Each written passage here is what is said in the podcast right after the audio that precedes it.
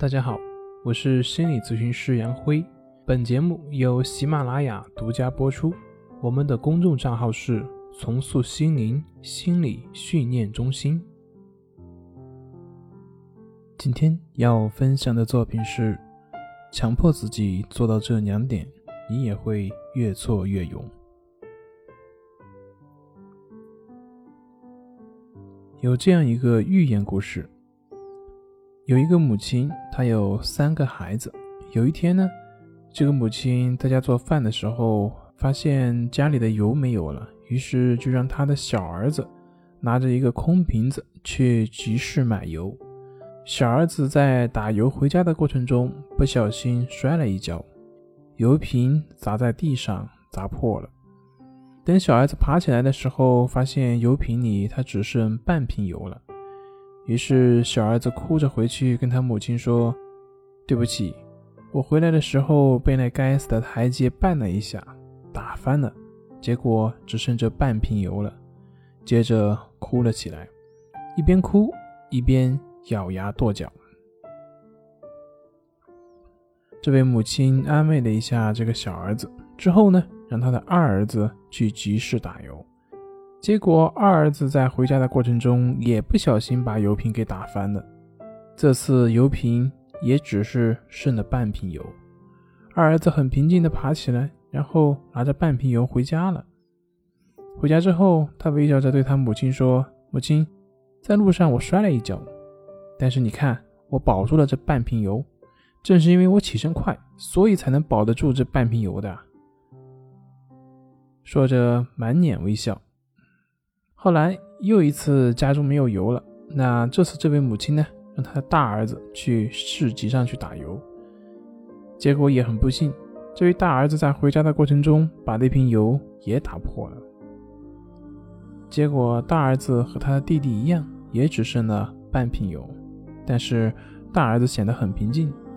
他回来之后对他的母亲说：“母亲，我摔了一跤，现在只剩这半瓶油了。”缓了一缓，他又跟母亲说：“但是没有关系，我跟油店的老板说好了，下午去他那里帮忙。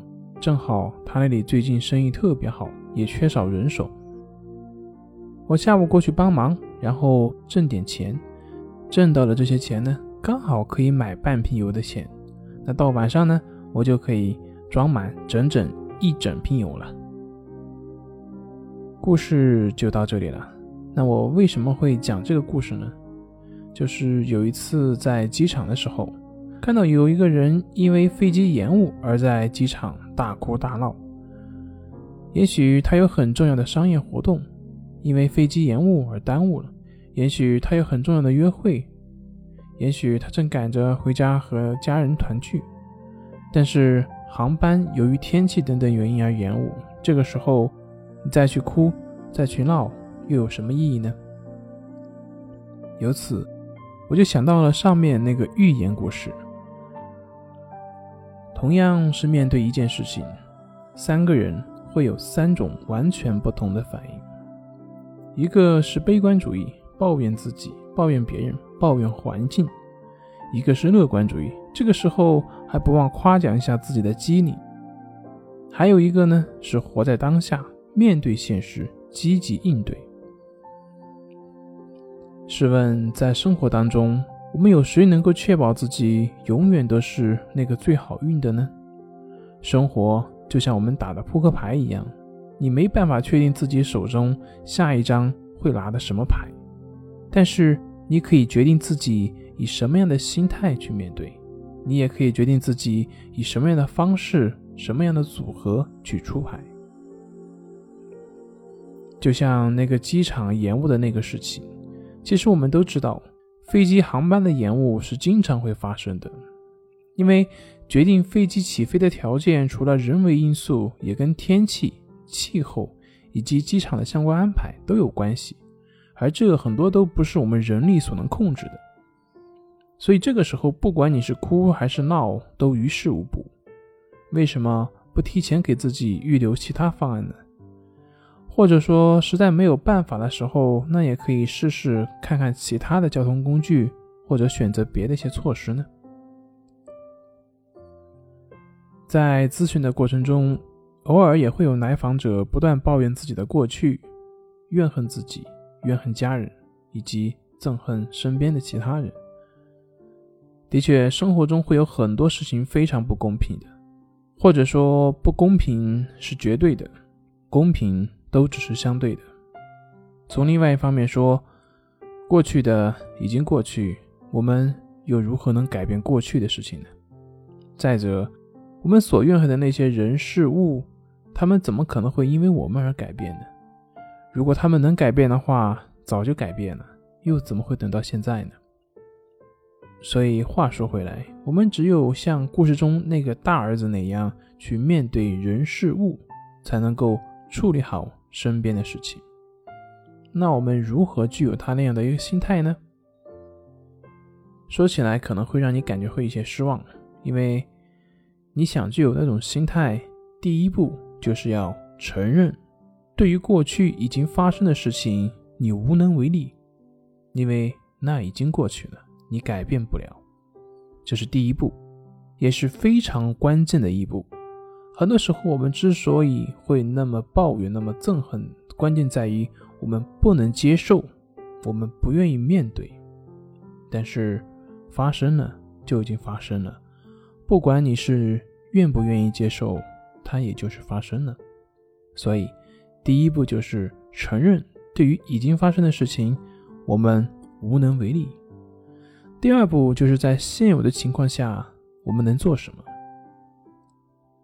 需要明白的是，没有第一步的前提，我们没办法真正的去安心的去客观的去做到第二步。举一个我们在练习中经常会碰到的一个事情，比如说在关系法的练习过程中，我们总是会被头脑中各种念头所带走，会被各种情绪所干扰。如果这个时候你为自己走神而苦恼，为自己走神而自责，那么你会发现你的心会越来越乱。但是如果你接受当下发生的，对我刚刚走神了，哦，对我又开始起情绪了，我知道了。嗯，对于这些，你只是知道，接受他们。我们不去评判，不去纠缠，也不去自责。而是考虑当下我们能做什么。你会发现，当你接受当下的各种情绪和念头的时候，你的心就能够自然的回到呼吸上了。同样的，当我们面对考试焦虑的时候，在焦虑的当下，你只需要承认这个焦虑的存在即可。面对焦虑，我们能做什么呢？你要知道，情绪是我们内在对于外界的环境透过认知系统所反映出来的一种感受。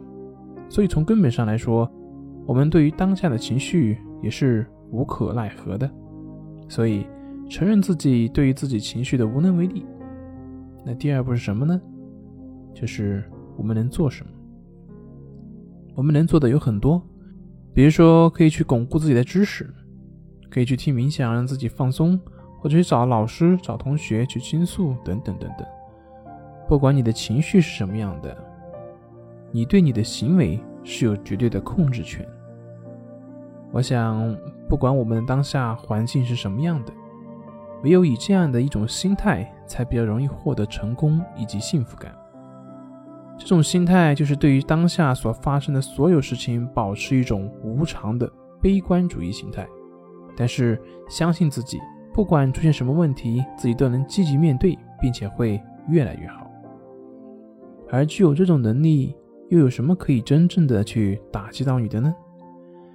当你对于现实的发生不抱有那么高的期待，而只是积极的去为未来做准备，专注于现实，专注于当下，活好当下，这样的话，什么结果会让你感到沮丧呢？这不就是所谓的逆商吗？所以，接受现实的发生，顺应事物的发展规律去做事，你会发现。你的人生将会越来越顺利。好了，今天就分享到这里，咱们下回再见。